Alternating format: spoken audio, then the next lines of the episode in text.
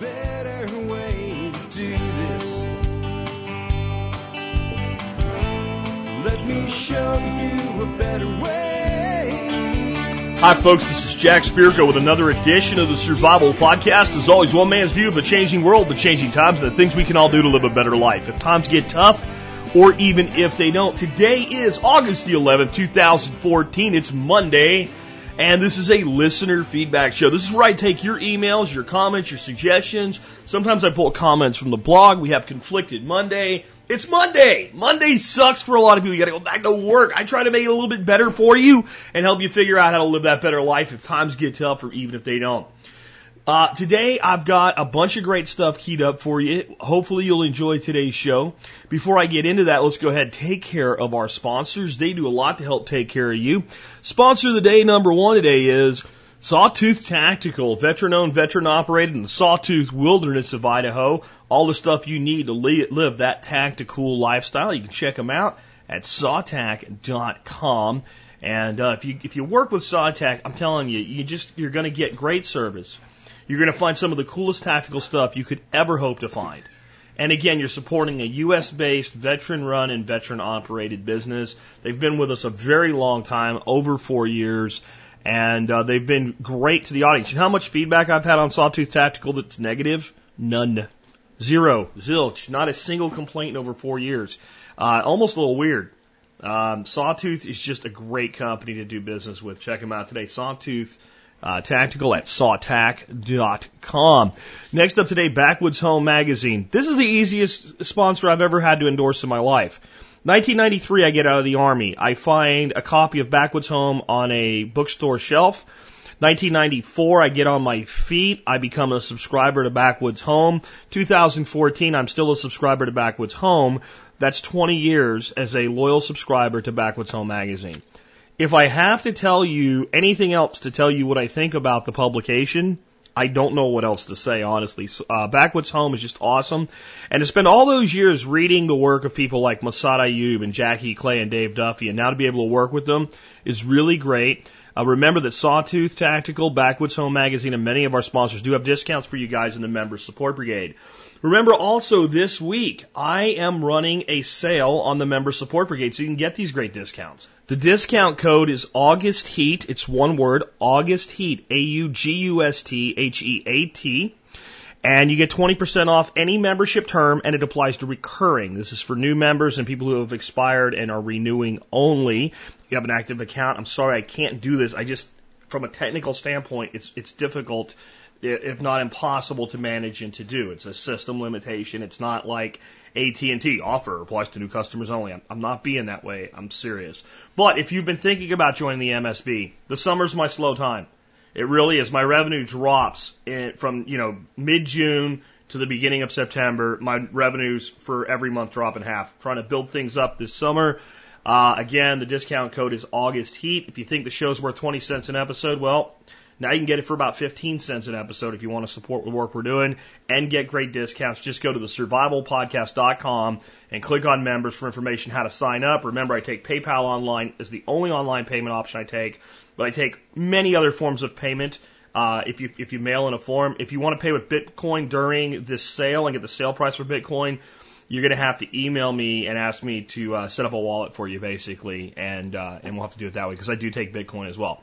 All right, Member Support Brigade wrapped up for the day. Let's talk about Conflicted Monday. Conflicted Monday is where we read a, a, a, card from the Conflicted card game, and then everybody shows up in the comments section and gives their opinion. And then the next week, I tell you my opinion of the last week's and give you a new one. So today's scenario. Tinfoil hat alert, tinfoil hat alert. This is a tin hatter one. A little bit anyway. I'm not saying this scenario is completely out of the park impossible, but this is very much in the conspiracy theory vein.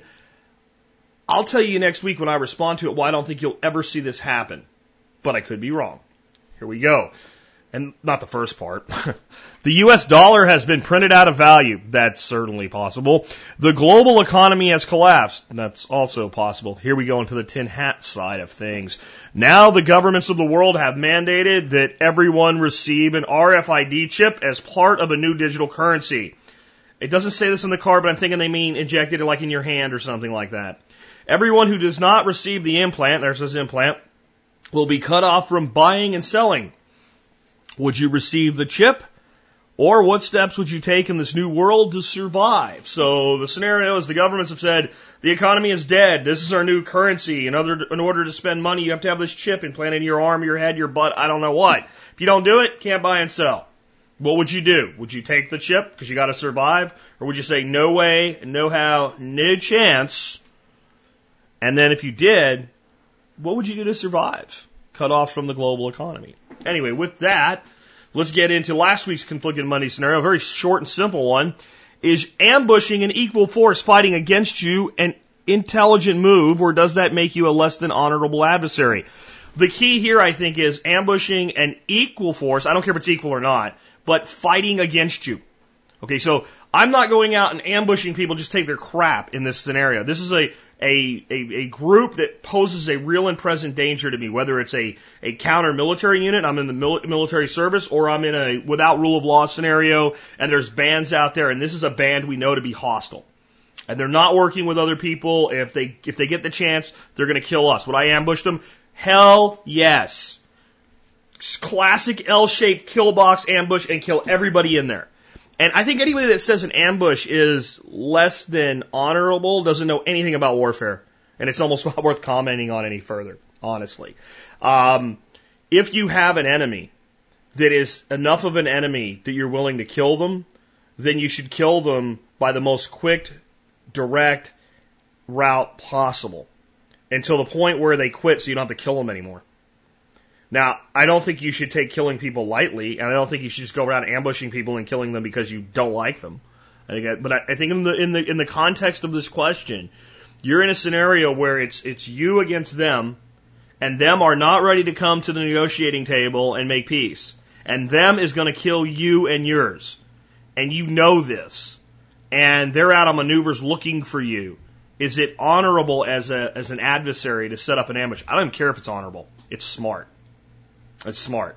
And it's how military units are trained. And if you don't think that's honorable, I'll tell you what, if we didn't practice that and many other unconventional techniques during the War of Independence from the uh, from the Soviet Union, from from the, the United Kingdom, from England, uh, back in their colonial days, we would not have won that war. We didn't win that war by fighting what was considered an honorable battle. This question, I almost think, is like from another time. Like ambush as a military tactic is now widely accepted just about anywhere. There's no place now where military units just march out and shoot at each other until one kills more than the other. That, that is just a very stupid way to prosecute warfare, whether it be a clan level war or whether it be a nation on nation war. The hope would be that these types of questions don't need to be answered very much in the future, but history has shown us that that is not always the case. Speaking of history, it's the year 1405, so let's go back to 1405. Tamerlane, the shadow of God is dead, is what I have for you from TSP Wiki today, the year 1405. Um, and every, for new listeners, every episode we do a quick, brief history segment of the year that was the episode. And this fits really in with the uh, conflicted Monday from last week. After taking Syria and killing the Ottoman Sultan, Tamerlane turns back toward China, but he has developed a fever and it has turned serious. One of his titles is the shadow of God, probably referring to his role as visiting God's justice upon a misguided world. But this Islamic jihad has come to an end. Tamerlane's dream of reuniting the Mongol Empire has fallen to dust. The shadow of God is dead. He is buried in Kabul. I did not know that Tamerlane was buried in Kabul. That's interesting to me. Anyway, my take by Alex Shrugged, who puts these together for us at tspwiki.com. History has judged Tamerlane to be the personification of evil, but it is instructive to hear what he thought of himself. This is a quote, and I've actually read this in a prior history segment, but I selected this as our segment today anyway because I think this is so telling of government, tyranny, and statism. Quote, I am not a man of blood, and God is my witness that in all my wars I have never been the aggressor, and that my enemies have always been the authors of their own calamity.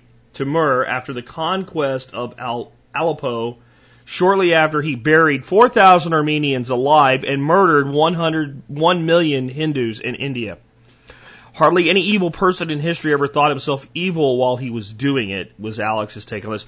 I, I'll tell you this, I think that this is proof that people that really want to run empires are psychopaths. I, I don't think, under any circumstances, that a human being that doesn't have the wire cut that goes to the remorse part of the brain could kill a million people and bury 4,000 alive and say, I'm not the aggressor. And that my enemies brought on their own calamity. I, I, I think this is proof that the biggest statists in the world have to be psychopaths to, build, to be statists. To want this much control over others that you're willing to murder, to kill, to steal, and to oppress for it. You have to be a psychopath. And I think the big thing to me is it shows the myth of the psychopath for what it is. We are taught by the media that psychopaths are who? The guy in the jail cell. Psychopaths in general are high enough functioning to stay out of prison cells. Instead of, it's not that they wouldn't murder one person. It's not that they wouldn't do it. It's that they know that their odds of being arrested and, and, and compromised for murdering that one person are pretty high. But if they get themselves into a position of power, they can do the one thing that gives them pleasure that nothing else will do, which is control, oppress, and injure and harm people. And I think that the majority of the people at the top level of control and power today are psychopaths. And I think they're generally very intelligent and very high functioning. And I think the number of people that are psychopaths that end up in prison is probably 1% of the psychopaths. The official number on psychopaths out of the population of the United States is 1%. And while I'm not exactly a fan of the uh, the, the uh, Occupy movement, you know, the term the 1%, it is interesting. I'm not saying the correlation actually means anything. I'm just saying it is interesting that 1% of the people control this nation and 1% of the population are psychopaths. I just think it's an interesting correlation I thought I'd point out with today. So with that, let's get into the uh, main topic of today's show. These are your emails sent to me at jack at the survivalpodcast.com. If you send me an email like this, then what I would like you to do is put question for Jack, comment for Jack, subject for Jack, whatever you have in the subject line. And then I would like you to give me your question or make your point in one or two sentences. Trust me, you can do it and then give me the details afterward. You're more likely to get on the show. First one I have though today is not really from um, an email. It's from a comment thread in the blog. Uh, where 610 Alpha, I believe, is his uh, handle. As he always does when I mention anything negative about Dave Ramsey, shows up as the defender of all things Dave Ramsey. And, and I thought I would talk a little bit today about why I would say negative things about a person who I actually have a very high degree of respect for in some of the things that he does. And I think that it might be enlightening to people. And I think the first thing I need to say on this is the reason I will be critical of Dave Ramsey is because I will recommend him to people. And if I if I recommend somebody to people, then I find it incumbent upon myself to say, well, I recommend them for these things, but not a wholesale recommendation because I don't want you following the things that I think could actually get you hurt. So that's that's part of what I'm at here. And what brought this all up was a question last week about does it make sense to consolidate debts under a home equity line of credit, which I say yes if and Dave Ramsey says no never. And the scenario that I laid out was, hey, by doing this, you pay the debt off faster, you pay less interest, and you make all this money tax deductible as far as the interest, which currently is not, and you win on every way you can measure financially. And, and then 610 Alpha showed up and he said, Do you really think Dave would have had a problem with reducing your total month or monthly payment and total interest paid? This was my response. And I'm going to read my response because it's, it's basically a perfect covering of the issue. Here's what I said. Yes, I do because I listened to him run his mouth about not doing it for years while listening to him at lunchtime over and over and over. And no, not just about rip off consolidation companies. Yes, over home equity loans used to pay off consumer debt again over and over. Dave Ramsey on debt in most instances gets an A plus for the basics of elimination of it and staying out of it. On money management, I think Dave gets a C at best, and I mean at absolute best. I remember an exact match scenario. A man had about $30,000 in debt, mostly in credit cards and a bit of student loan debt. His payments were about $800 a month. No interest was tax deductible. And by scraping up every extra penny and spending almost nothing on fun, he was able to make about $1,000 in payments total, only 200 extra. This barely moved his balance. Two of the cards had interest rates over 18%. Dave stuck to, quote, the interest rates don't matter, end quote. Before I go on, I want to point out that 610 Alpha nitpicked here and said, the student loan debt is tax deductible for the interest on it. Again, a bit of student loan debt. He had like a thousand bucks in student loan debt. The majority of this money was on credit cards. Okay. In fact, it was split between two credit cards, almost $15,000 apiece at 18% interest. This is where you're nitpicking because you're trying to defend the indefensible. Anyway, the guy could have gotten a home equity loan. It was what he was calling about. 10 year second mortgage with an interest rate of about 5.5%. The payment on this would have been $330 a month. At that rate, even if he just paid the 330 a month, he would have been to zero in 10 years, paying what he could on the cards. He said it would take 20 years. So the extra payments on the card, he's done the math. The guy was not stupid. And he's like, it's going to take 20 years to pay this debt off if I, if I do the minimum payments and just put the extra on one. Okay. His plan was do the deal, pay a $1,000 on it each month, be debt free, accept the house in two and a half years. Pay only about 2300 in interest. All of that is tax deductible, by the way. Dave said no. It was, quote, too easy, and the guy would end up back in debt, and the average person that followed his plan was debt free in two years. He went into his bullshit. Sell everything you don't need. Sell so much the kids are afraid you're going to sell them next. Get a second job. Deliver pizza. You have more money than you think. Rice and beans today, beans and rice tomorrow, etc. I wanted to punch him in the face. It was one of the shittiest pieces of advice I've ever heard. It made no financial sense, and this is what happens when you spew bullshit long enough, you believe your own bullshit. Dave has made most of his broadcast and uh, non-broadcast and non-book money in real estate. He claims it is paid for real estate. I'm calling BS on that one. He is likely far less leveraged than many, but real estate is the optimal place to leverage other people's money. Dave should never give advice on money management or investing. His investing advice is complete and total crap. People have people had to not retire by following it in 2008, and that is a fact. That's when gold was about $800 and he was crapping on it. The Dow was at 13,000 and he was screaming, buy, buy, buy, it's on sale. 12 months later, the Dow's at 10,000 and gold's at 1200. Duh. It then took until 2013 for the Dow to get back to where it was when Ramsey kept screaming it was on sale. That is five years, five lost years. By that time, gold had topped $1,700. It was a mountain of time to sell gold and make a huge profit, not as a trader, just as a person with a brain paying attention. Yeah, just buy mutual funds and invest for the long haul. David, Dave is a perfect example of a person no one will call out just because he does so much good in other areas. Well, not me. I will call the man out. When millions listen to you and you give completely shitty, shitty investing advice, someone should. And then there's a whole diatribe between me and 610 Alpha back and forth uh, about defensive Dave.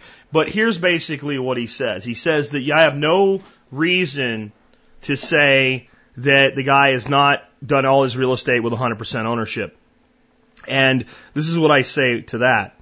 If, if you only have two things there, so Dave Ramsey either only does his, his, his, his real estate business with real estate he 100% owns free and clear, or he's lying. And I'd actually prefer to believe that he's lying and using some leverage in real estate because if you're a real estate investor using zero leverage, you are a terrible real estate investor.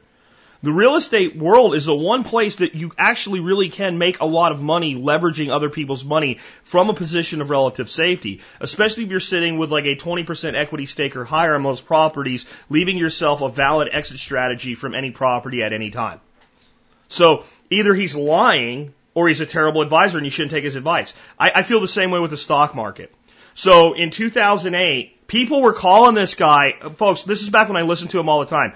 This is why I'm telling you this, because I would say if you need to get out of debt, go check out what Dave Ramsey's doing. And debt snowball. And it's, it's nine times out of ten the best way to go. But I have to caution you then that you don't listen to the other things this fool's saying. Because even though I like Dave as an individual, I have to point out his advice is terrible here.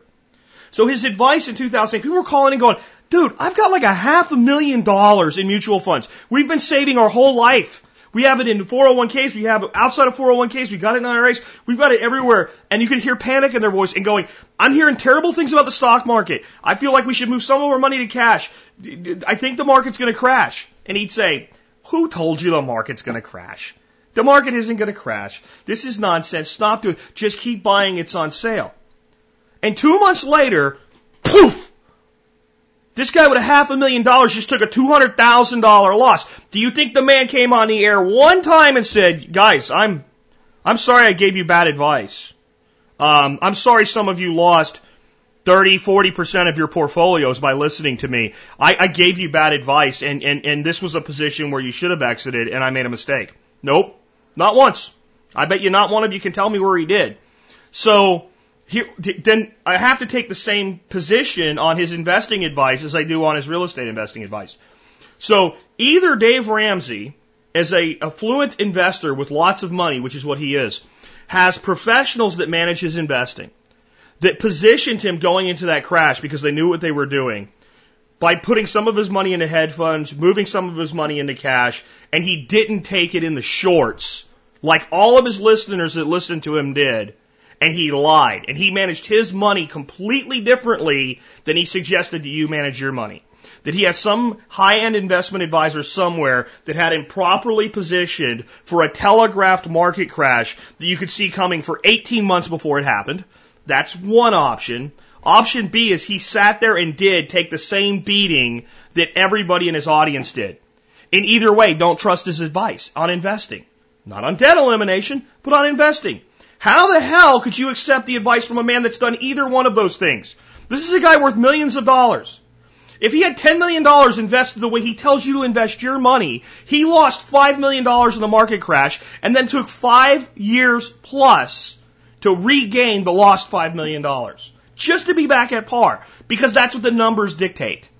Okay? So either he did that, which means don't take the advice of somebody that loses that much money at one time when everybody with a brain is going, don't let it happen, don't let it happen. Or, or he told you to do A and he did B. I'd actually like to know from the audience do listen to this guy, which one do you think it is? And 610 Alpha, don't bother. I'm done debating you on this. I really am. Not nothing personal, man. I just I'm, I'm really done with it. Okay, something totally different. Um, I, I I want I tried not to cover this because it's one of these ones that makes my blood boil, and I had to look it up in a couple places to make sure that it's true. I still want to believe this is satire. It is not satire. I can find nothing to say that this is not absolutely the truth. And it makes you wonder how much longer we can let the people in government have any right to tell us what to do. Where do you hear this? This is agri-terrorism. Town seed library shut down. Pennsylvania Department of Agriculture tells Mechanicsburg Library its seed library is a violation. A public library in a small Pennsylvania town offered new public resource for its patrons, a seed library. That is until the State Department of Agriculture pulled the rug out from under the plan. Launched on April 26, the seed library at Mechanicsburg's Joseph T. Simpson Public Library would have held all heirloom and preferable organic seed.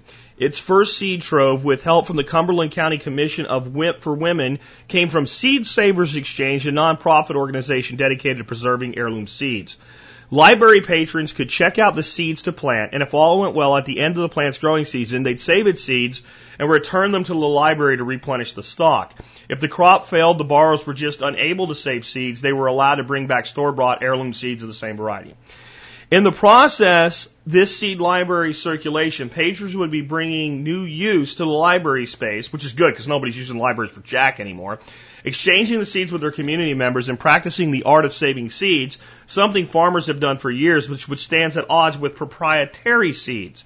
Quote, People have been really excited to have this opportunity to borrow seeds, end quote. Adult Services Director Rebecca Swanger told local news ABC 27 in May.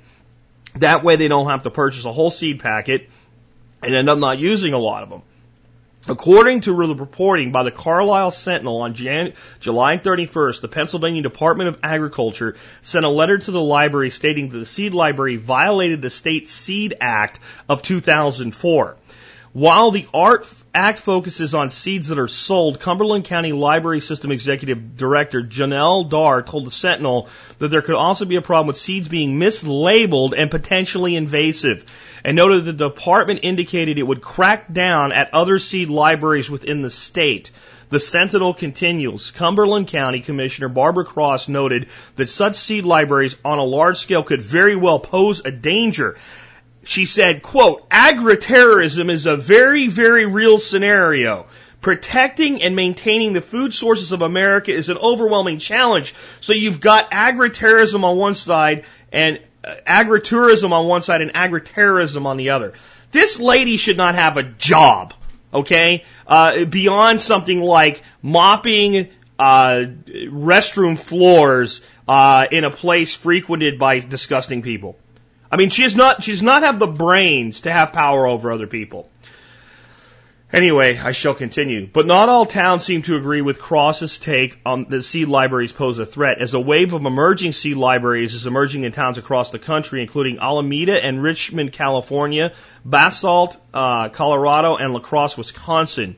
Quote, seed libraries are vital to communities, end quote, Stephanie Syson, Basalt Garden, food garden manager, told Common Dreams. Seed library is often a common place for community members to share seed that is grown locally in celebration of cultural heritage and regional diversity. In addition, seed libraries offer a chance for low income residents to access vegetable seeds and thus provide a much needed nutrition to their families. Syson emphasized that a seed library is not a seed company and should not be regulated in the same manner as one. There are never any sales of seed. The seed is offered as a community asset to be freely shared and enjoyed. Community members understand the seed does not have a guaranteed germination rate. Through, mul- through multiple free workshops per year, the community is regaining a lost skill of seed saving. This skill is important to our culture as well as our food future food security. Um, there's a little bit left you can read if you want to. I will put an article to the, uh, a link to this article. Let me tell you what I think. The government has lost its flipping mind and is out of control. I mean, just out of control. And notice, this is not the federal government. This is the state of Pennsylvania. Hey, Pennsylvania, you dumbasses, you're now more oppressive than California. Good job, guys. My home state that I'm from, that I left, and I am not going back with shit like this. Ever. Not that I ever really planned on it. I mean, you've gotta be, you gotta be out of your mind. Well, this could be mislabeled, and it could be invasive, and, shut up! Seriously, agri-terrorism? Agri-terrorism? Agri-terrorism is a really a strong. I mean, I bet you this person's for gun control, right? Because see, this is what an agri-terrorist is going to do. An agri-terrorist that has a seed that is so invasive it could destroy regional agriculture, let's say. Something highly invasive and dangerous, like, I don't know, a dandelion, idiot, whatever. Okay? But let's say they have something that legitimately could be used as an agri-terrorism seed. Okay they're going to go take it and put a little packet of it in the Mechanicsville library so that Susie Homemaker can get 10 of them and plant them in her backyard garden. Don't you think that the agri-terrorism that wanted to spread a seed that was somehow so invasive that it could actually be a problem would just like drive down the road and throw shitloads of it out in the fields? Don't, don't you think that's what they would do? See, if we make a law that says you can't, you can't do this, then nobody will do it.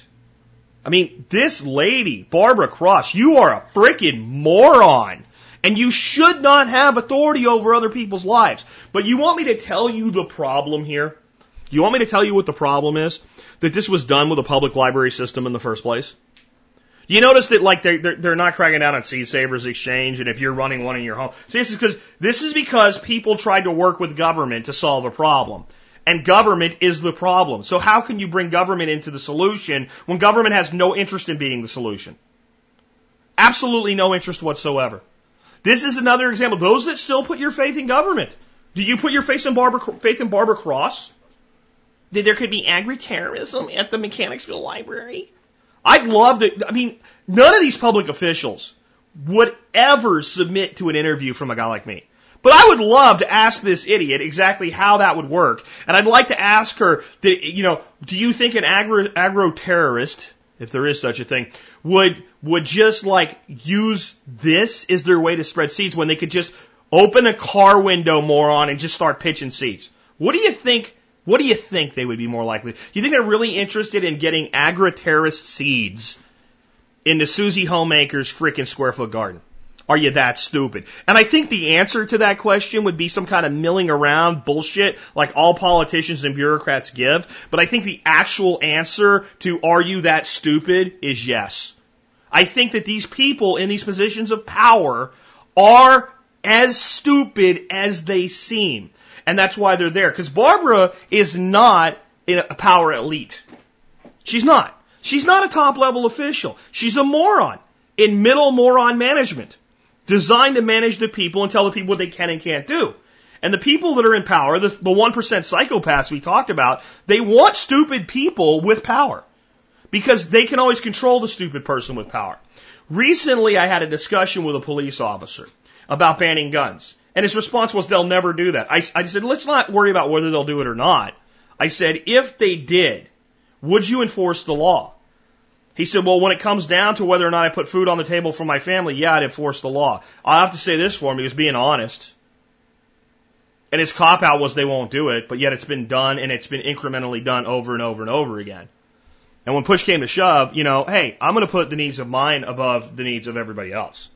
And this is a person that put their hand up and swore to uphold and defend the Constitution of their state and of their nation. It says, well, I'll break that oath the day that I have to. Now, see, that requires a person with minimalist thinking. You can't have a critical thinker and expect to get that answer from them. Because they're going to be like, no. And not only that, I'm going to try to make sure that no one does. And however I have to do that, I'm not, there's certain places I'm not going to go with oppressing people. But if you get stupid people in positions of power, they will willingly oppress everybody else because they're easy to convince that you're doing the right thing. See, this moron is that stupid. She really thinks that some agro terrorist, instead of like planting the seeds out in the field and out in the woods and all over the place, would instead put a little yellow packet of them in the Mechanicsville library. She is that dumb. And when you put your faith in government, you're putting your faith in millions of people that are that stupid. And that's the truth, guys. I know it doesn't sound good, but it is. That's why I tell you to put your faith in yourself your family, your community, your friends, and the people you choose to associate with. And when you realize someone doesn't qualify for your efforts, stop pushing. And start working with people that have common visions and common ideals, even if they don't line up with what my vision and ideals are.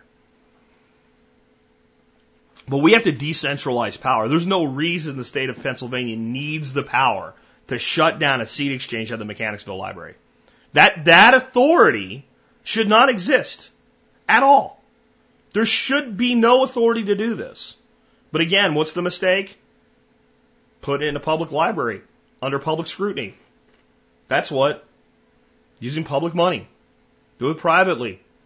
If they come try to take your seats privately, it's time for a standoff. Really, you try to come take seeds away from people in this country, private, you know, where you don't have the authority to do this, and you create some kind of authority, I'm telling you, if the government keeps pushing, standoffs are coming.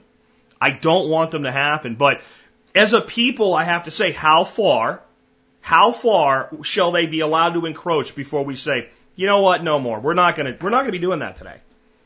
I think that line actually was crossed a long time ago, and right now, I feel the government is teetering on the excessive benevolence of a people that want to live peacefully that right now we are already past our breaking point, but yet we're still tolerating it. We're still tolerating it. But how far can you push before people just say, no? I'm not talking about violent rebellion. I'm just talking about, nope, we're not going to do that. Well, we're coming here to seize these seats. Well, there's 10,000 people standing outside this house that say you're not doing that today. I, I don't think we're very far from that. I, I really don't. I think that people are getting to a point where they're going to take a stand like that. And the government has to decide how evil is it and how evil is it willing to be to get what it wants.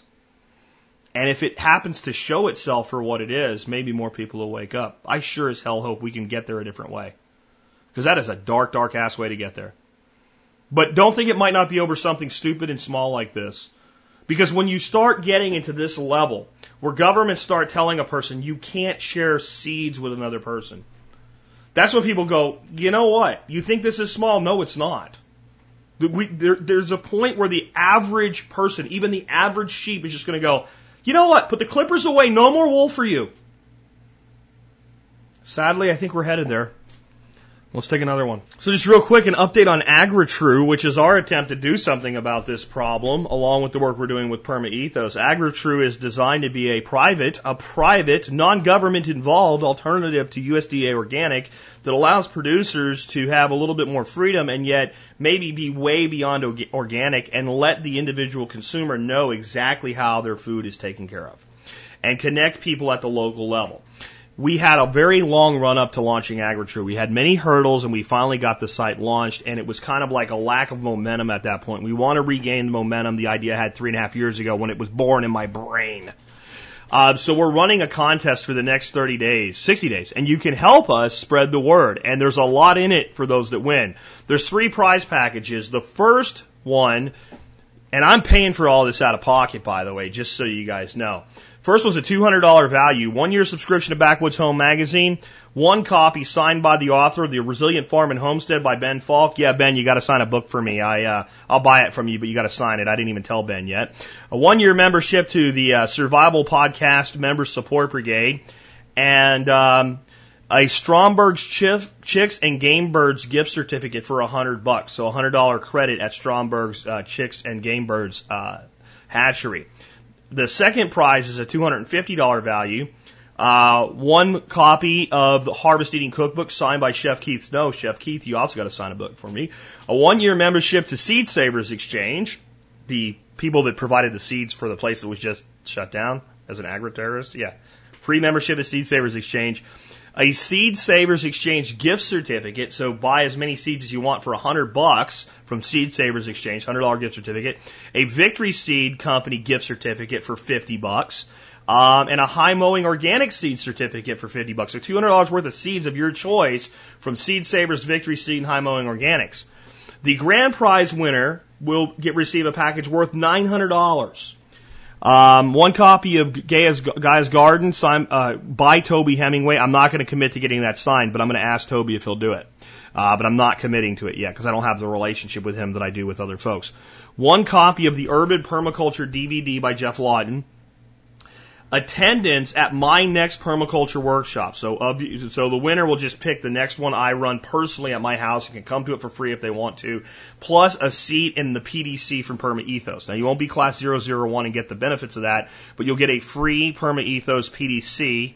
Uh, which we, you know, we've recently released the first uh, episodes of, and will now be every week releasing more and more. Uh, when that when that comes back, it's probably going to be seven hundred to eight hundred dollars just for that PDC. And uh, whoever wins this AgriTrue contest will get a free seat in our PDC with certification, the whole nine yards.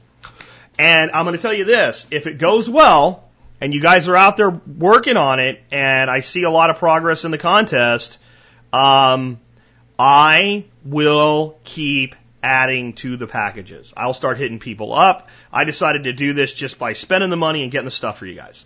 But I will start hitting people up for donations, etc uh, to make this even better because I believe in AgriTrue and I believe that AgriTrue is the best way to take the existing producers and put them back in touch with the people that want to buy their food. And to stand for something and to mean something in a world where the government keeps causing the problem, I believe that a private solution is the only way to a true solution. That's what AgriTrue is all about. So there you go. A little quick update on AgriTrue. Moving on. Um, I have two real quick ones for you from listeners that I just have to tell you about that I just think are really, really awesome things that I, I would just think that this uh, audience would want to know about. The first one is from Sean. Sean says, Hi, we've emailed before. I'm an MSB member and a Perma Ethos founding member, and I interned at Miracle Farms in Quebec for the first three months of the season. Anyway, I have big, big news.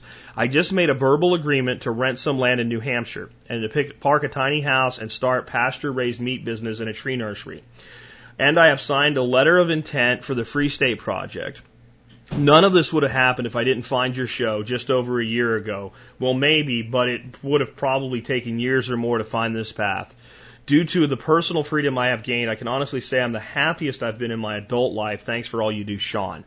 I think that's awesome. And and I'm, I'm glad whenever I hear anybody joining Free State. You know, I'm big on hey, come to Texas if you live in one of these oppressive states. But I don't care where you go with walking to freedom, man. Just walk.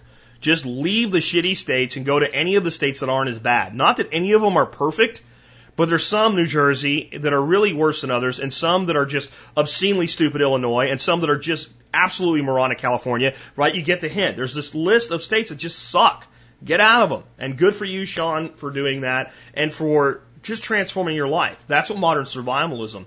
Next one, it's is from Dave. Dave said, and this is a shout out to Mai Thai Coffee, one of our best discounters in the MSB. And Matt over there is just a stand up guy. Listen to this. This made my day when I heard this, guys. I'm currently serving in the military on deployment, and I just received a wonderful surprise from Matthew Miller of Mai Thai Coffee. I asked my wife to order me a bag of Mexicali, which is my favorite. She was having trouble with the shipping options for the APO address. So just for the people that don't know, an APO address is like, it'll be like, says it's going to like Miami, right? But it's actually going to like Afghanistan. This is how the military manages mail for soldiers that are deployed. When I was stationed in Panama, mail was addressed to an APO in Miami and then redirected to Panama. Uh, or an APO might actually be overseas too. It's not only domestic rerouted, but Anyway, it just screwed with the ordering system. So she called customer service and got Matthew himself for help. When the box came, it had every flavor uh, they offer plus two of the stainless steel travel mugs. When a package come in, comes in, it's always exciting to find such a surprise and a morale booster indeed. I just wanted to say how awesome Matt is for sending his best coffee, which is fueling us as we go, Dave. Um, as a former soldier who spent time overseas, I have to tell you that stuff like this matters.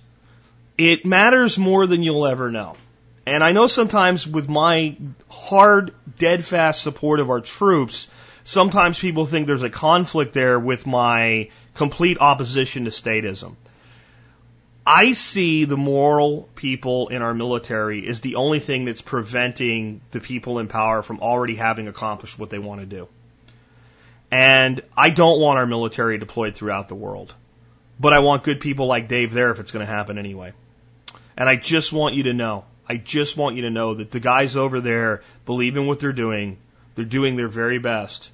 And most of the resistance to military imperialism doesn't come from people who just said, you know what, I think that that's like wrong, man. Not the effective resistance. The majority of the effective resistance are people like me, people that served, people that saw both the good the military does and the abuse the people of power use the military to accomplish and then stand up and say so. And if you want more of us, then it has to come from those guys. Just a thought. Anyway, Matt over at Mai Thai, thank you for doing that. Guys, if you've never tried the Mai Thai coffee, hey, on that note, wouldn't it be a great time to do that?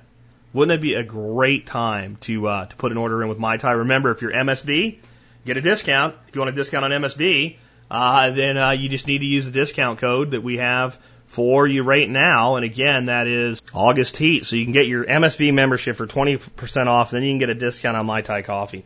And that's just one discount for you. So anyway, again, Matthew, thank you for doing that. That means a lot to me that you've looked after one of our folks that way. Uh, it, it really does, and it, it just makes me more happy than I've ever been to have Mai Thai Coffee as a partner uh, with the Survival Podcast. And just to be clear, for those that maybe have never checked out their site before, it's my thigh, Thai, my Thai, right? Like Thailand, M A I T H A I dot com. Actually, M A I T H A I C O F F E E dot com. My Thai Coffee dot com. All right. Moving on to another one. This one's pretty interesting. We cleared a two and a half acre lot in New Hampshire and built a new home on it. We used a lot of bank run gravel in changing the grades in the landscape. My question is, what is the best way to start building good soil for grass, trees, and other perennial plantings going forward? A little background, we're considering bringing in some screen loam to cover six plus inches of the gravel and planting areas, eventually doing some trees and raised beds, etc. I am also considering using wood chips as cover to get some life into the soil and build it up from there. I'm considering a mix of loam and wood chips or pro- possibly sections of each. There's no shortage of water on the property. Your thoughts? Um, so you, you end up bringing a bunch of gravel in to change the grades and make like the land like not be a cliff in certain areas what have you. And now you've got like this exposed gravel and what are you going to do with it? I think you have to bring the loam in. Um, I don't know that you need to cover two and a half acres with loam, and I don't know that you can afford to. Um, you're you're looking at like for an inch to an inch and a half, 200 ish tons per acre or something like that. I mean, I don't know if it's financially possible to do it all, but if there's like areas that are really, you know, like the areas that got the, the grade change, six inches of, of, of loam soil on top of that will get you a long way toward happiness. Um, I would consider also then dressing the top of it with compost and begin spraying with compost tea. When you bring this in, you're not going to bring in soil. Let's just be honest. Um, by the time dirt's moved this much and put in a pile and then moved again and then put in a pile and then moved again and then dropped off and graded on your land, uh, you don't have soil. Now you have dirt and it's up to you to put life back into it. So compost, compost teas. Um, I'm a big fan of putting down a good sprinkling of dried molasses is a way to help encourage soil biology and life to return. Um, the wood chips are great for the areas you want to do that with, and they certainly help with erosion. Uh, you're going to have to be careful when you put this down. You don't just put it down, then you have a rainstorm, and then all your dirt you just paid for goes away. And it may be the case that that could be a real risk in certain areas. So the other thing I'm going to tell you is wherever you have erosive potential, you really need an aggressive rooted, fast sprouting and growing cover crop. The problem you have in New Hampshire is it's August, so September is right around the corner and freezes are just in somewhere in September for you, most likely. If not, uh, like October first weekish, you are looking at winter weather.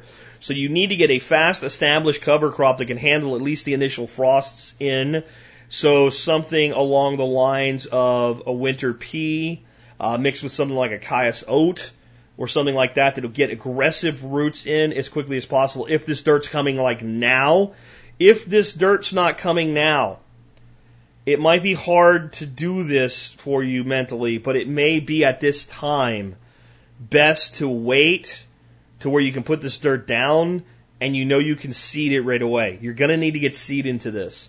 Um, certain areas you might uh, mulch with wood and immediately plant with perennials or some sort of individually planted annuals. But even if we're talking a third of two and a half acres that's going to get this dirt treatment, you can't you can't produce or buy that many plants most likely. You're you're going to have to pick and choose what you do. So what I would be doing is this dirt would be going down. It would get uh, hit with a cover crop and a, and a and a and a sprinkling at least of dry molasses and possibly some lava sand and then harrowed, which means cover the seed with a thin layer of compost. Uh, and do that at a time where you're going to have a good rainfall and the right temperatures for whatever you put down. And the first thing is to stabilize the soil.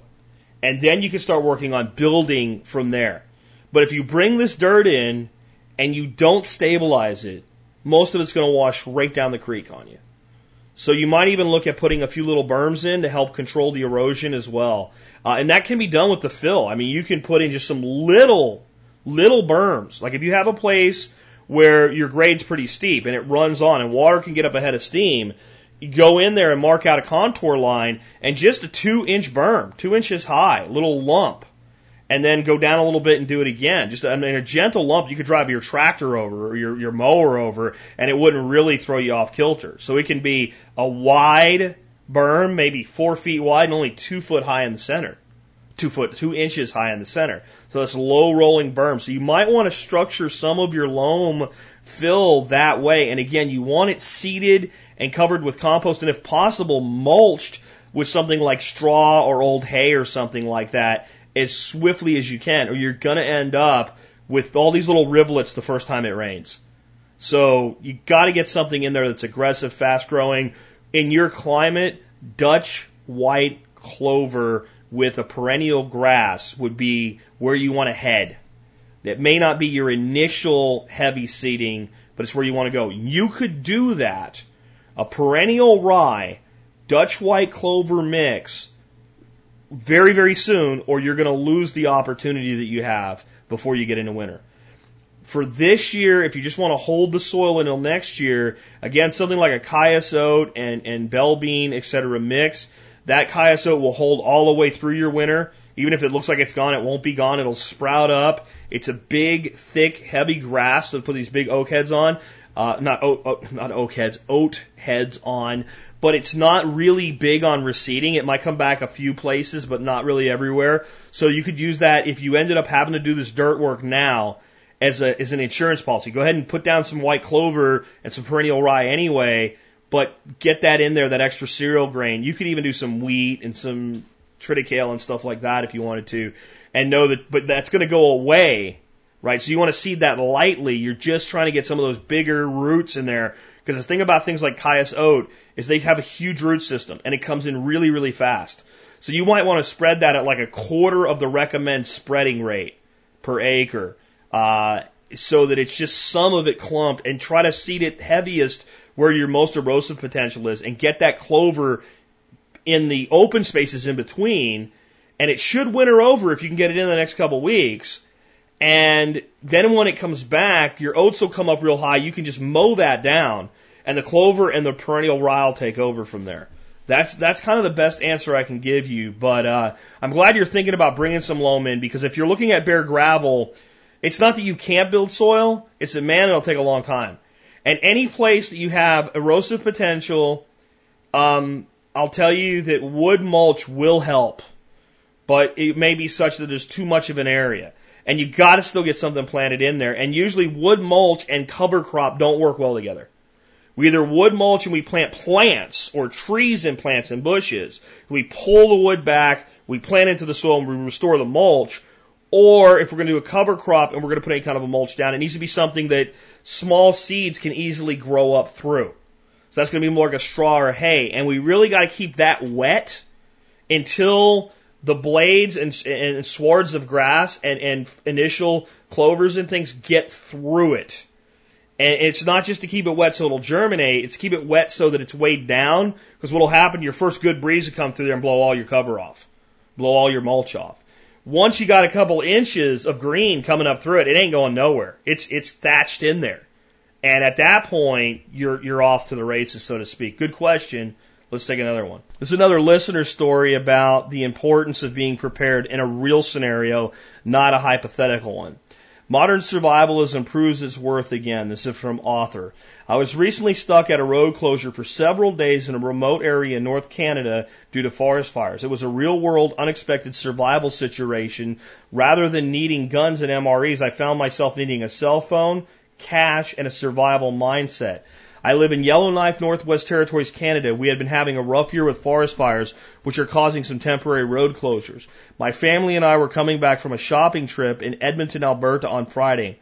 August 1st, Edmonton is about 930 miles south of Yellowknife by road, and because we knew the road was closed periodically, we opted to drive the whole thing overnight when it was the coolest and most likely to be open.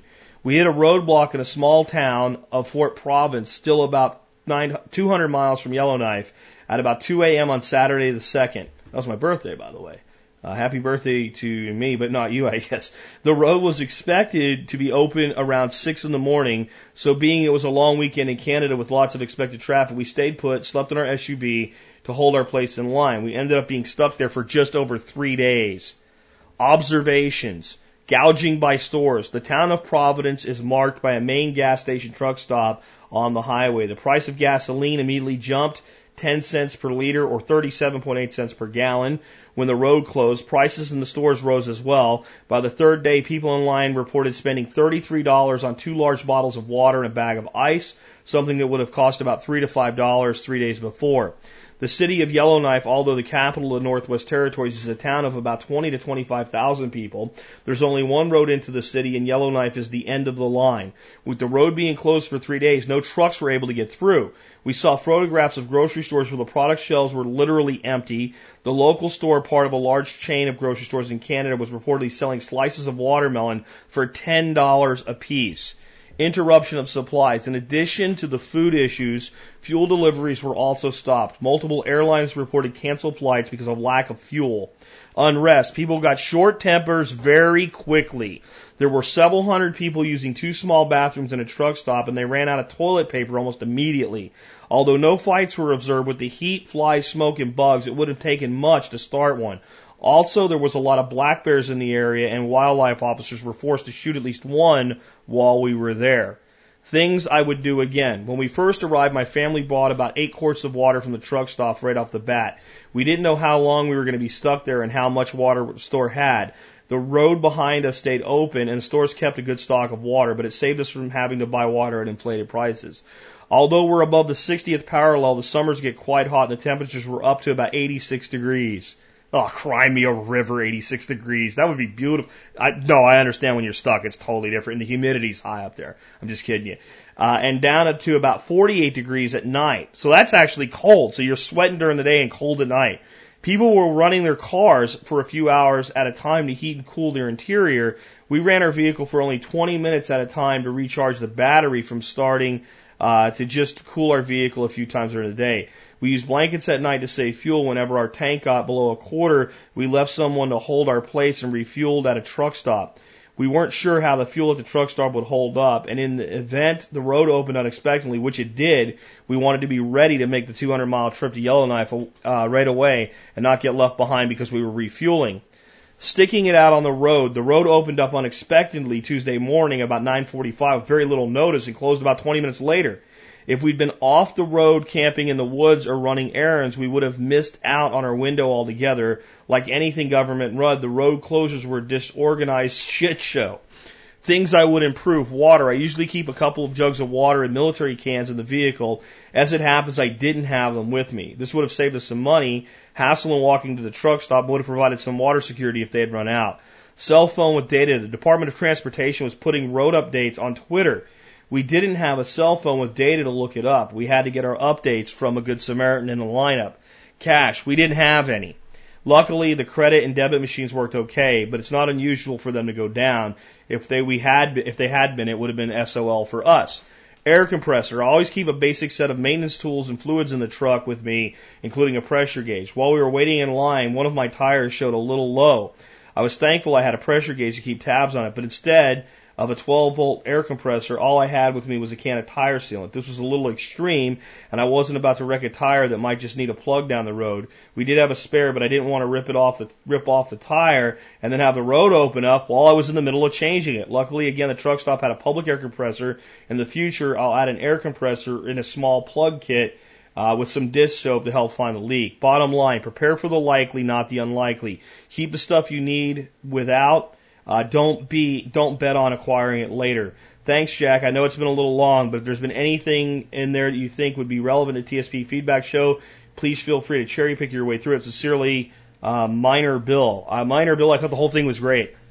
Um, I will tell you on air compressors, if you're going to buy a 12 volt air compressor from your for your vehicle, buy a damn good one. The little cheap plastic ones generally can't fill up a tire, especially a truck tire or a large SUV tire.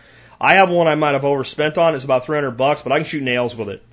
And it hooks right onto a battery and it's made for RVs. Um, but look at the reviews on Amazon when you pick out what you're going to buy. Buy a good air compressor and ch- try it before you need it, which is good advice with anything. That's a big thing. Water, huge, yes. Um, this is another example though where if you have a truck anyway, a Steven Harris battery bank would have been outstanding and a couple little fans. Uh, and being able to dump energy back into those those batteries, not you know not just running the vehicle. Um, definitely winter weather gear uh, was a great thing that you had. You know, blankets. The fact that you had them. Um, but again, I think that this is another example of when you're traveling more than 50 miles, or you know, anything of any significance, you should have food in the vehicle. Uh, easy to prepare food that doesn't necessarily need you to fire up a stove or anything. Um, and and junk food. If you have kids, man, eh, Daddy, I want this. Mommy, I want that. Here, here, eat a freaking candy bar. I don't care, whatever. Because um, I bet you, I bet you a Baby Ruth or a Butterfinger was pretty expensive at these stores. And then the other thing I want to comment on: Are the stores really gouging? Uh, you, you have to look at this from a pure supply and demand standpoint. The store isn't getting new supply. The shelves are being emptied rapidly. The only way they can really control the emptying of the shelves is to jack up the prices to filter who buys what when. I know some people struggle with this, but that's a business principle. If I have a limited inventory and I want to serve as many customers as I can with that inventory, increasing price during a shortage is one of the ways I can assure the people that really want something are the ones that get it. And it's actually a good way to prevent hoarding. I know that doesn't seem to make sense, but it does. In other words, if I keep the price of Twinkies at like a dollar or whatever a box of Twinkies sells for, I don't even think you can get Twinkies anymore. Aren't they out of business? But whatever, right? If I keep the price at that price, it's much easier for someone to come in and buy everything I have. If I jack the price up because I know I'm not going to have a new supply for four or five days, and I know I'm going to sell everything I have anyway, then maybe I can control the flow a little bit better. We'll just put a limit on it. Eh, maybe, maybe I don't know. I, I don't know that it works that way because I'm a, as a store owner, I'm SOL with you. Everything I sell to you, the longer this goes on, is something I don't have for myself. So I don't know. I think I think gouging can and does happen, but just because prices were jacked up doesn't mean it necessarily equates to gouging because there has to be some sort of inventory control. In a, it's a way of rationing, uh, and and again, a basic of business is those who are prepared profit. Now, that doesn't mean you have to be ridiculous with it, but I do think the store has a right to make more money at a time when its supply is in greater demand. That's Eco 101, guys. Um, let's take another one. Lane Douglas.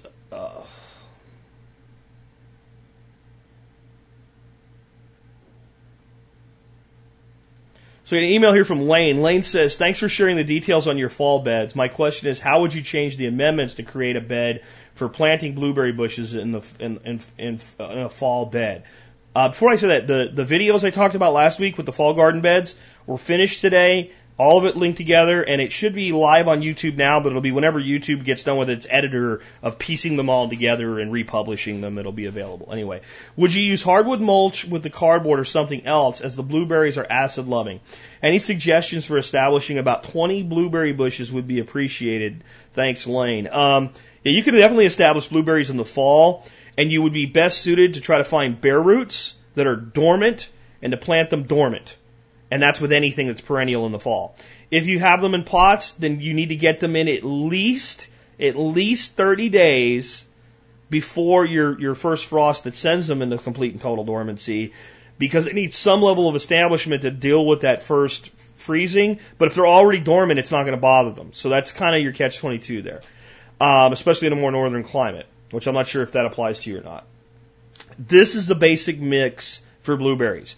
And the environmentally conscious that are worried about the peat bogs, which you should be, aren't going to like it, but it's what works. It's about a 75% mix of peat moss. And the 25% should be a loose, friable, sandy fill with maybe including some things like perlite, expanded shale, and lava sand. So it'll well drain and stay highly acidic. And then you need to stick to a acid rich um, fertilization regime that's organic, right? That's the best you can do there. Uh, so an organic uh, fertilizer designed for blueberries, or if you can't find it, something else acid loving like azaleas.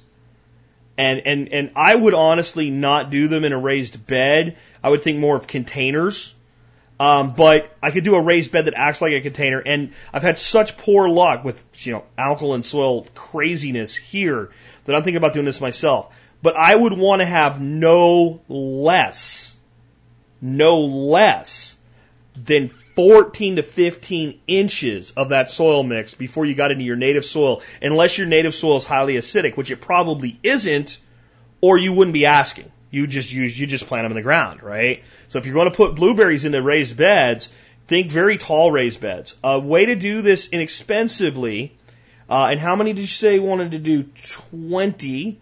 So 20 positioned at about an 18 inch spacing would give you how many linear feet of bed? Let's see, 20 times 18 to the 360. So 360 uh, divided by 12, 30 feet. So 30 feet of bed. Uh, landscape timbers are about 8 feet long. So you need three, four per side and then stack that high. It could still get pretty expensive, but I'm thinking you get the inexpensive two to three dollar a piece landscaping timbers that last damn near forever, and do a, a 30 foot long bed, uh, log cabin style with your ends overlapping leaves, big giant spikes pounded down through them to hold them in place, and bring it up at least 15 inches, and 20 would be better. 20 inches high, 75% peat, 25% very friable sandy mix, and an acidic, um, an acidic fertilization regime. Uh, you can use compost and stuff like that with blueberries as a top mulch. That's fine. But as you're using more of, of a true fertilizer, and you're going to probably need to do that with this, uh, make sure it's something that pushes you toward the acidic side of that that pH. And it's okay if after, you know, 14, 15, 20 inches of this really nice acidic stuff, the roots get down into the main bottom. I, you can throw a uh, cardboard down there at the bottom as a weed block, but if you have that much top cover, you're probably not going to have a lot of weeds coming through. A hardwood mulch, it'd be okay. A better thing for mulch for blueberries, pine needles.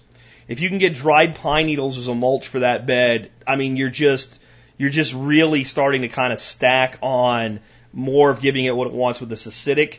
If you have pines in the area, instead of getting pine needle mulch from underneath them, what I would do is as you prune, I would take your fresh green pine uh, browse and put them in there like a chop and drop right on top of the beds. Even if you have a, a brown pine mulch in there, because brown pine needles very have a very very small effect on acidity. Green pine needles have a much higher effect on acidity. They kind of do their thing and by the time they go brown and they're all carbon at that point, they just don't have as much of an effect on pH. So what you can do is whenever you do have to prune green pine needles, or if you use a real Christmas tree at Christmas, cutting off some browse before they all go brown when you go to get rid of your tree, and pull back your mulch and just throw throw some of that in there and cover it back over with your mulch, and that'll keep you a natural way toward the acidic thing. But it, again, I know some people don't like to overuse peat humus and taking stuff out of the, the, the, the, you know, peat bogs. And there is some real environmental harm there. But if you want to do container blueberries, you know, if we're going to use that resource, we shouldn't just be turning it into, to, you know, garden beds left and right, willy nilly. We should use it effectively and growing blueberries because you only have to do that once. You only have to do that once. And that's probably four or five big peat bales you know, from a your a box store. So it's it's costly, but it's a one-time investment, and then you can keep it there by you know management practices. If I were you, I would do a test of your soil pH. If your soil pH is like 6.0, 5.8 already, blueberries are probably going to do fine. You can probably just sheet mulch an area and plant blueberries. If your pH is up to a neutral or 7.2, 7.4, forget about it. The, this is what I've experienced. You plant them, you do a little bit of a soil amendment, you keep them going, they're looking really great, they're going really good, and then when the heat comes, they just look like they burn. And it's just because the acidity's not there, they go into stress. Because they go into stress, the heat just, they just, they look like, they look like somebody sprayed a chemical burn agent on them. That's been my experience with blueberries here. Uh, but yet if you, if you put them in a, an acidic container gardening situation, they do well. So if you wanted two or three, I'd say just do great big pots. But if you want to do that many bushes, again, you're looking at about 30 feet of raised beds. You could do all in one 30 foot long linear thing. You could do two 15 footers. And then make sure you're sourcing blueberries that are right for your climate. If you're in the south, you want to go to like a southern high bush or rabbit eye. And then your more traditional blueberries in your more uh, traditional winter climates will do better for you. Let's take another one. So anybody that knows me well knows that I have a pretty lousy opinion of the majority of financial advisors. Not all financial advisors, but specifically the, what I call consumer level financial advisors. Basically, I put it to you this way.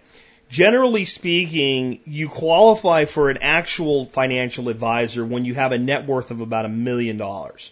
And you really qualify for high level advisory when you have a net worth of about $2 million. This makes you an affluent investor.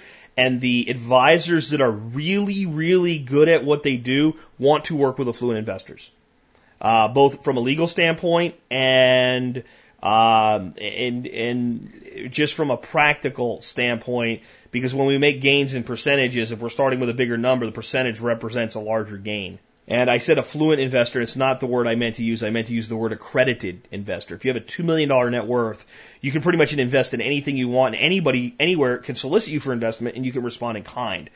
And a lot of your investment advisors that work at this level will do an awful lot with conventional public offering stocks and things like that, but they'll also bring their clients into individual VC style, venture capital style investments and other startup investment opportunities that are outside of the public sector and they won't put a lot of their money there, but they'll put a segment of their money there. And that's risk capital, but it's high return capital. Those types of advisors will not work with you if you make $100,000 a year and save 10% of your income. They just won't take you. Some of the things they do, they're not even able to take you. But in general, they just don't want to work. You're not worth their time. So that leaves you to the very few really good people that work with people at the consumer level, and then the bulk of the people in the financial investment community that are relationship salespeople trained by Edward Jones or American Express or whatever, the people that work for the companies that run the commercials of the two old people walking down the beach with their pants rolled up, carrying their shoes and saying, this could be you someday. Right? That that's who you end up working with. And I have a word for those people. I call them financial liars. Now, I have someone that shares my opinion. Um, this was sent to me by Charlie, and the person that shares my opinion is a gentleman named Scott Adams. Who is Scott Adams? If you've never heard his name, you probably have and just don't remember it. Do you know the word or the name Dilbert? The Dilbert comic strip series um, was created by Scott Adams. He's the guy that drives them, draws them all up. And here's what he says. Dilbert creator says the financial industry is the world's biggest scam. Um, Dilbert creator Scott Adams is not a fan of investment advisors. In his new post entitled How to Make Money in Stocks, uh, Adams also holds a degree in economics, argues the financial industry is the world's biggest scam, and that investment advisors make stocks risky from Adams. An investment advisor needs to justify his pay, and that means pretending to have stock picking magical powers that science has yet never discovered. Every study on the topic shows that professionals generally don't beat the market average over time, but they do cause a lot of churn. That causes a lot of unnecessary tax paying on gains. And professionals charge enough to take perhaps 25% of your potential gains in fees. Meanwhile, wise people such as you buy your market index ETFs and avoid all the risks injected by professional investment advisors. But your potential stock gains are suppressed because so many other people using professional advice and losing money. That makes the category of investing in stocks look riskier than it is.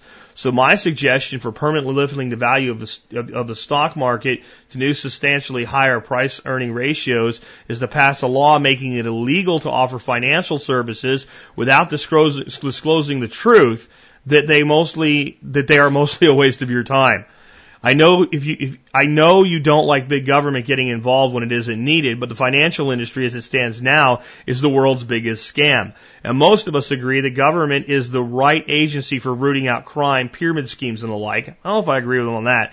And I think most people would agree that putting warning labels on cigarettes and nutrition information on food has served us well. It's time to do the same thing with investment advice. I see a little Dilbert humor coming out in this. Adam suggests the government do for investment advice what it did for nutrition. Set up a pyramid that shows most people should own uh, broad market ETFs under a certain set of simple conditions. Uh, Ann Marsh's piece in Financial Planning, which first pointed to Adams Post, has planners pointing out that advisors do more than just pick stocks. They keep investors from acting impulsively. Uh, let me tell you about the keeping investors from acting impulsively. In 2008, when I was screaming to you, get your money out of the stock market, um, I did still at the point see a purpose in having a financial advisor. And I knew it was coming, and I simply wanted, given that the market is about to shit the bed, what is the best way to position our money for that? So I started interviewing potential financial advisors in 2008. Do you know what all of them told me? To the letter? You're so young. Why are you worried about this? You have so much time until you retire. Don't worry about a little market retraction that may or may not be coming. You should still be working to invest in the long haul. I'd like to sit down with you and your wife and discuss your future, your dreams, where you want to go with your money, what type of returns you're really looking for, and come up with a plan so we can meet that. Yeah, I could be a financial advisor. That's all you need to know how to say.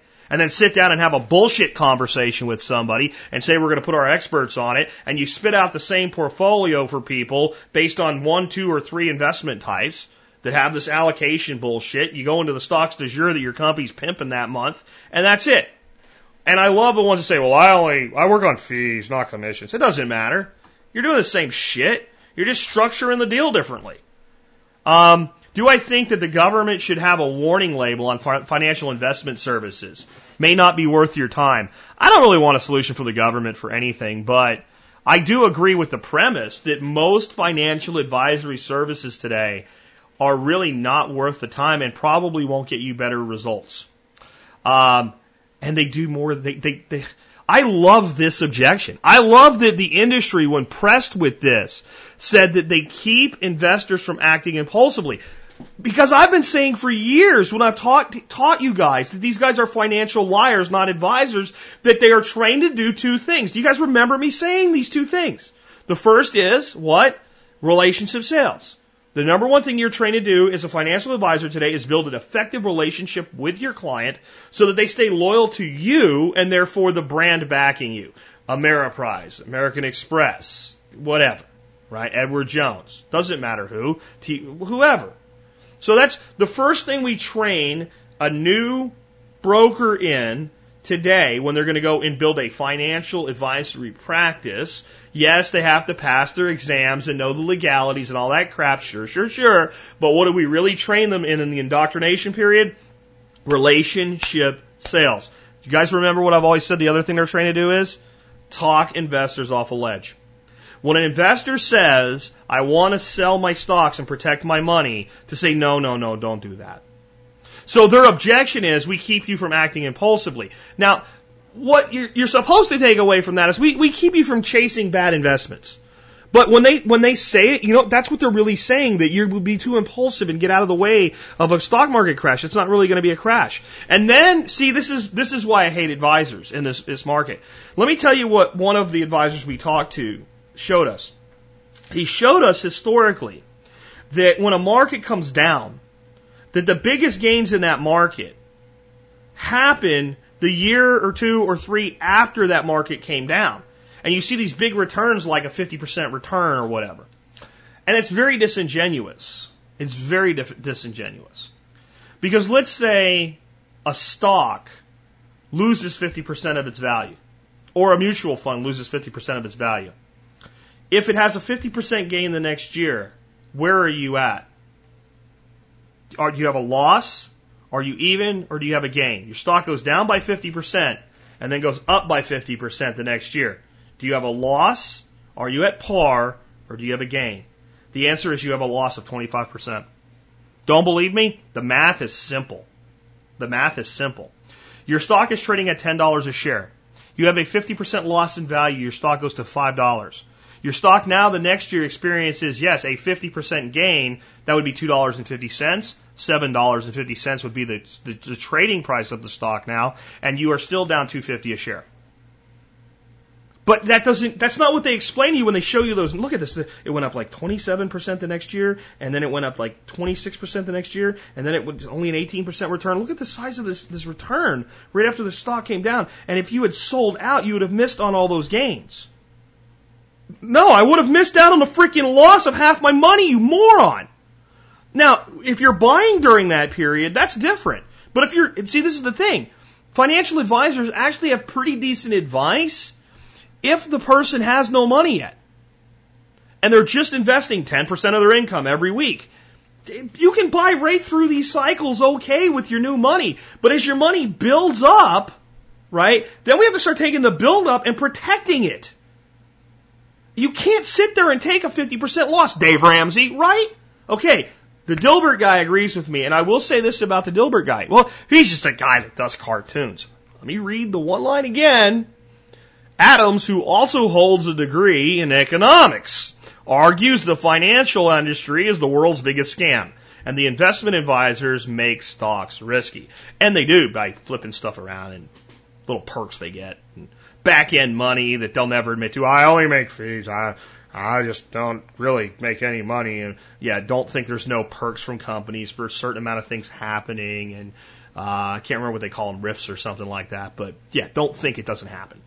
Does it, does it happen to everybody that says I just take fees? No, there's some that they, they're legitimate. They tell you they just take fees and uh, they'll charge you some kind of base fee if they do nothing this year. So like the guy that was advising my father-in-law before, I'm like, you don't need him. He's got to go. Uh, this guy Brian would sit down and talk to a half senile old man and basically tell him once a year everything's good, leave it alone, and charge him 600 bucks. Yeah, we don't need you doing that anymore. We don't need you to do. You don't need to meet and then bill your minimum billing fee of $600 to tell them that everything's good and how long his money will last at the current burn rate. We could we could figure that out. Go away. Yeah, that's that's a fee only, and he's a legitimate fee only advisor as far as I know. But uh, he doesn't need to be advising me. And he was another person that I talked to back in the day when we were looking for an advisor and said, market's about to crap the bed. Need to protect my money, see what kind of returns we can make during a downturned economy. What can we do?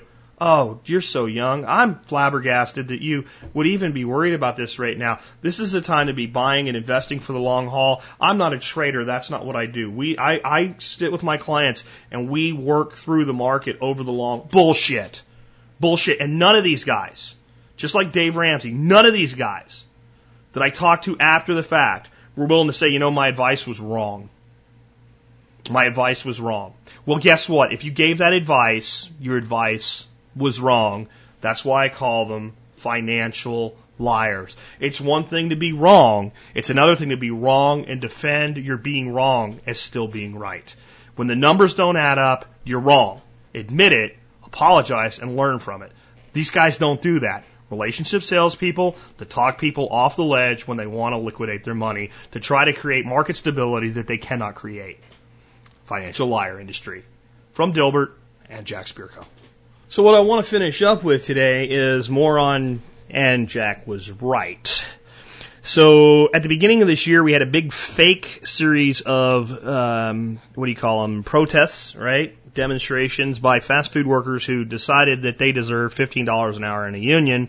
And I said it ain't going to happen, never going to happen, and it's all a big push uh, because they know what's really coming. And what's really coming is the majority of these people no longer having a job that you wouldn't be uh, able to just run out and get a job uh, any time saying, "Do you want fries with that?" Because well, computers can do that now, and that there would be more and more automated kiosks coming, and pretty soon you would have maybe half of all fast food workers, and indeed even half of many restaurant workers at you know the consumer level uh, eliminated, just not necessary anymore. And I think that the higher end you go with dining, the less true this is. When I go out and I just want to get a quick bite to eat with my wife, I'm totally okay with just sitting down with a keypad and keying some stuff in and somebody drops my crap off and goes away and I want another margarita, I can hit a button and then ringing up my total and hitting submit. If we go out for a really nice experience and I'm going to drop a couple hundred bucks on a really nice romantic dinner, I want a great waiter and I want recommendations and I want all of that. But when I want a turkey sandwich, I just want a turkey sandwich and I don't want to be bothered. And I think most people feel that way. And the lower you go, the more that's true. So this email came in and I've posted the picture to Facebook.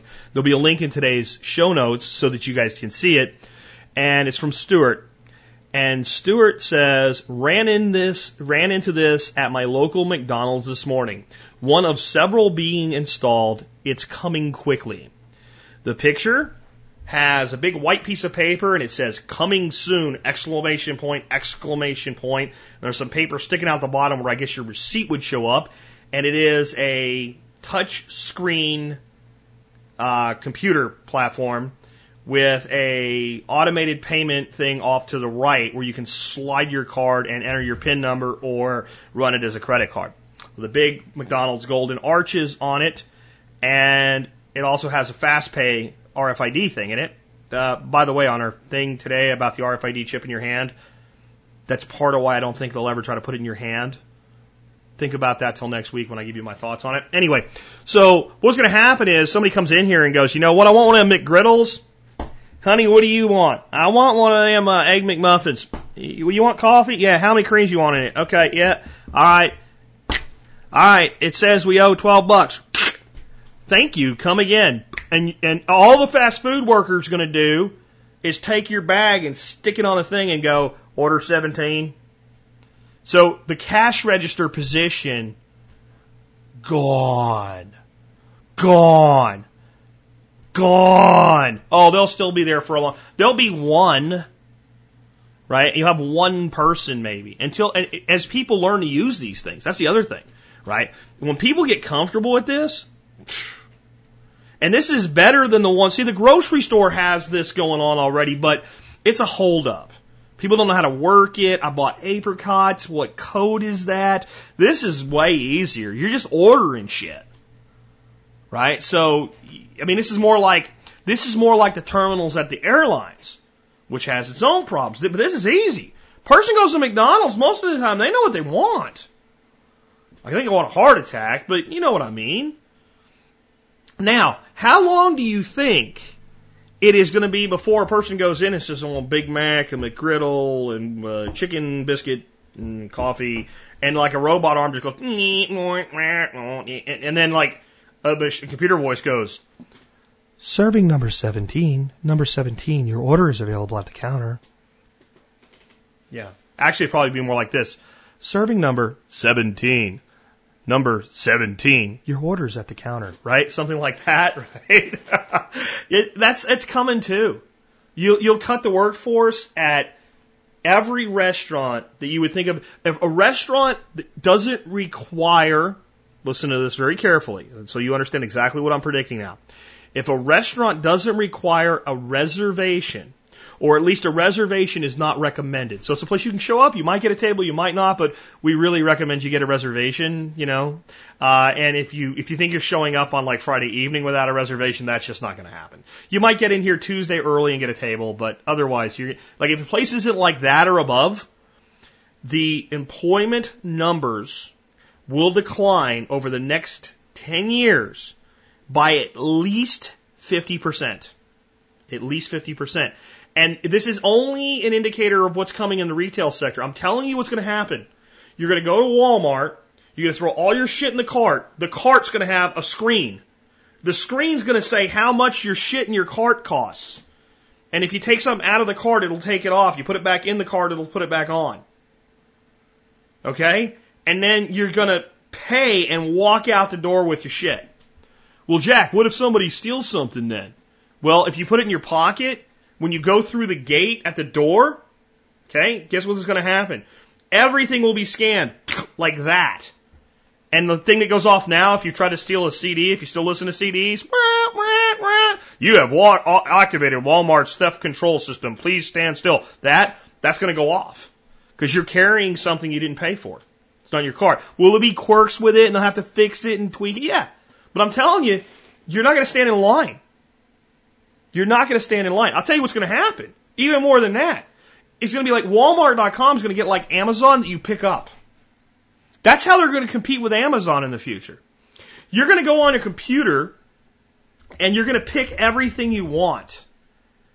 And then you're going to submit your order and you're going to pay for it and you're going to you're going to make an appointment on the computer and you're you're going to probably have a smartphone app, okay? And it's like, so you're driving, your phone is going to communicate with your store and estimate your time of arrival. And your shit's going to be sitting there waiting for you with a claim number. You're going to walk up with your phone like they have for, for, um, for airplanes where your ticket's on your phone now and you scan your phone to go on a plane. You're going to scan it. That's going to verify this is your package and they're going to hand it to you. And you're going to put it in your car and leave. Uh huh. Yeah, it's going to happen. That that's actually probably going to be easier to implement. Well, people like to go to the store and shop. Guys, please, please, you're going to be like, you're going to select your Walmart location or your Kroger or your Whole Foods or whatever. And you're going to have a virtual retail experience.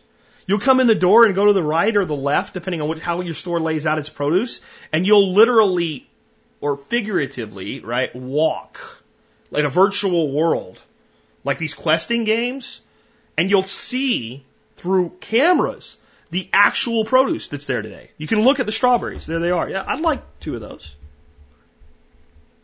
And you'll, you'll shop through the store. And you'll develop a shopping list. And as you're walking through the store, it'll highlight the things you usually buy. And you'll say, yes, this week, not this week, what have you. I'm telling you. I'm telling you it's coming. And that's just one example. But the fast food places, that's done. That's already happening. All of the crap about the unions and the fair wages and everything, it's, it's a big, it's a big magician's illusion, right? It, it's because this was going to happen, right? This is, this is playing out now. Here's how this works. So, what they want to be able to tell you is the greedy McDonald's owner that's worth billions of dollars. You know, you run a McDonald's, you you work for minimum wage for five years, and and then maybe you can get a second store and maybe live a decent life. But no, no, the greedy millionaires that own the McDonald's stores because workers simply asked for a fair wage went with automation and eliminated these jobs. They're just as bad as the people that outsourced your jobs to India. Because here's the other side of the push. They knew they were never going to get $15 an hour for a person in a paper hat asking you if you want fries with that. They knew it. What they're going to say is now there's an obligation to pay the remaining workers better because they've saved so much money with all these robots. They cost so much money to install. And the other side wants to be able to tell you that's what got us here in the first place. So keep it up and there'll be no jobs left at all in the sector. It's the dichotomy. You're playing checkers, they're playing chess. You're playing one move at a time, they're five moves ahead into the future. They know what's going to happen when this comes down, and both sides are staking out their territory so they can continue to keep you divided with your friends so that you'll pick a side. Let me be very clear about all of this. The people running the conservative Republican side of things, I'm talking about the power elite, not the guy running for dog catcher as Republican, okay? Power elite on the Republican side don't care if you pick Republican or Democrat. The people on the Democrat side don't care if you pick Democrat or Republican. They don't care. They pretend to care, but they don't really care because they know that 80% of people that will participate in this situation are going to pick one side or the other no matter what anybody says. 20% of the people will be swayed back and forth, the mushy middle, and all they want is the 40-40 split to hate each other. That's all they want. And they'll, they'll like two mafia families, they'll fight over who gets a 20, but in the end, the majority of people, they just want you to hate the other side. So they have to work together, you know, like the Sancias and the Corleones have to work together at times, even though they want to kill each other. They have to work with each other because they got to keep you divided. And this is just a clear example that this was coming. That's why when when they came out with this whole showing these giant debate, these giant demonstrations, right? And I love this one picture I seen in New York City. This is great. They show this, this demonstration and all these people with signs, fair wages, you know, and people like, I've been working at McDonald's 10 years and I'm still only making $10.50 a, a, an hour. If you're working at McDonald's 10 years and you ain't managing the place, what the hell's wrong with you? I mean, that's all I can say. But anyway, it looks like all these people, like it's like 250 yards deep, arm in arm, and the cameraman's there talking it up, right? This is a huge event today here in the streets of New York City as fast food workers come out and ask to get only what they consider fair, a reasonable wage. But what is a reasonable wage for this kind of work? We're here today to talk to these people and hear their stories about the, and there's all this bullshit, right? And then you see this picture of the actual shoot and there's about 150 professional protesters that are paid to be there is what's really going on. These guys aren't fast food workers. They're just not, right? They're there and they're actors. And they're all there with their signs and they're protesting. And there's about 200 of them, but they have them like five across, like a military formation. So they're, they're, they're going way back in this narrow strip and they've got the reporter standing there with a barricade to keep these people back, right? There's so many people. We gotta put barricades out. They got a cop standing there. He's an actor too. And, and they're doing this, this news report. And when they showed a picture, it looks like a military column. And there's people just walking past on both sides looking at them like they're retarded. But when you see the cropped shot, it looks like there's thousands of people in the streets. When I saw that and they were saying, well, you know, we're going to be going into this automation and they were making it like it's going to take forever to get there, but this is going to happen if you force, I went, it's already coming. It's done. It's already happening. It's coming like this year. Here it is. There's a picture of it on Facebook. Coming soon! Exclamation point! Exclamation point! Ah, oh, it'll never take over. It'll just be a, a convenience item for customers. Really? Really? Seen a lot of bookstores opening lately? Told you that years ago. The bookstores were dead, and it wasn't just Barnes and Noble and Amazon. It was electronic books, and the days of the printed book were ebbing to an end. And look at the numbers now. Do people still buy books, hard copy books? Sure. Will I still buy a, occasionally one for a certain type of book? Yeah. What have been nine out of ten of my book purchases in the past two years? Kindle. And if you're honest, they probably have been yours too. Well, I'm holding out. Yeah, well, my father-in-law is holding out, not having a smartphone. But what's the wave of the future, right? My dad still doesn't have a cell phone. He has a landline. How many of you don't even have a landline? Landline phone service? Right now it's being used mostly to, to transport DSL by people that don't know they can get DSL without a phone number and for security systems. There's a lot of copper sitting vacant right now. That's why they're selling T1s for almost nothing now, folks. Because you can't give the copper away. The world's changing. Pay attention. Get with the plan. Save the traditional things that work, but accept the way society's going. Let me put it to you this way. You can believe that it would be best if the wind blew from the west. But when the wind's blowing from the north, a storm's coming. And in the commercial retail space, the consumer level space, the storm's coming. And it's going to be millions upon millions of lost jobs. Carve a niche out for yourself now with an understanding that that's part of a new economy that's headed for you like a freight train. With that, this has been Jack Spirko with another edition of the Survival Podcast, helping you figure out how to live that better life if times get tough, or even if they don't.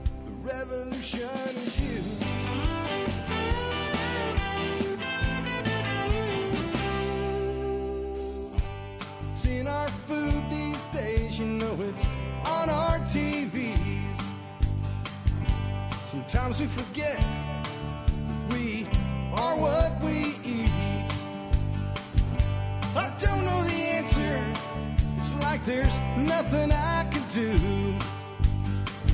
It's the price we pay, I guess, when we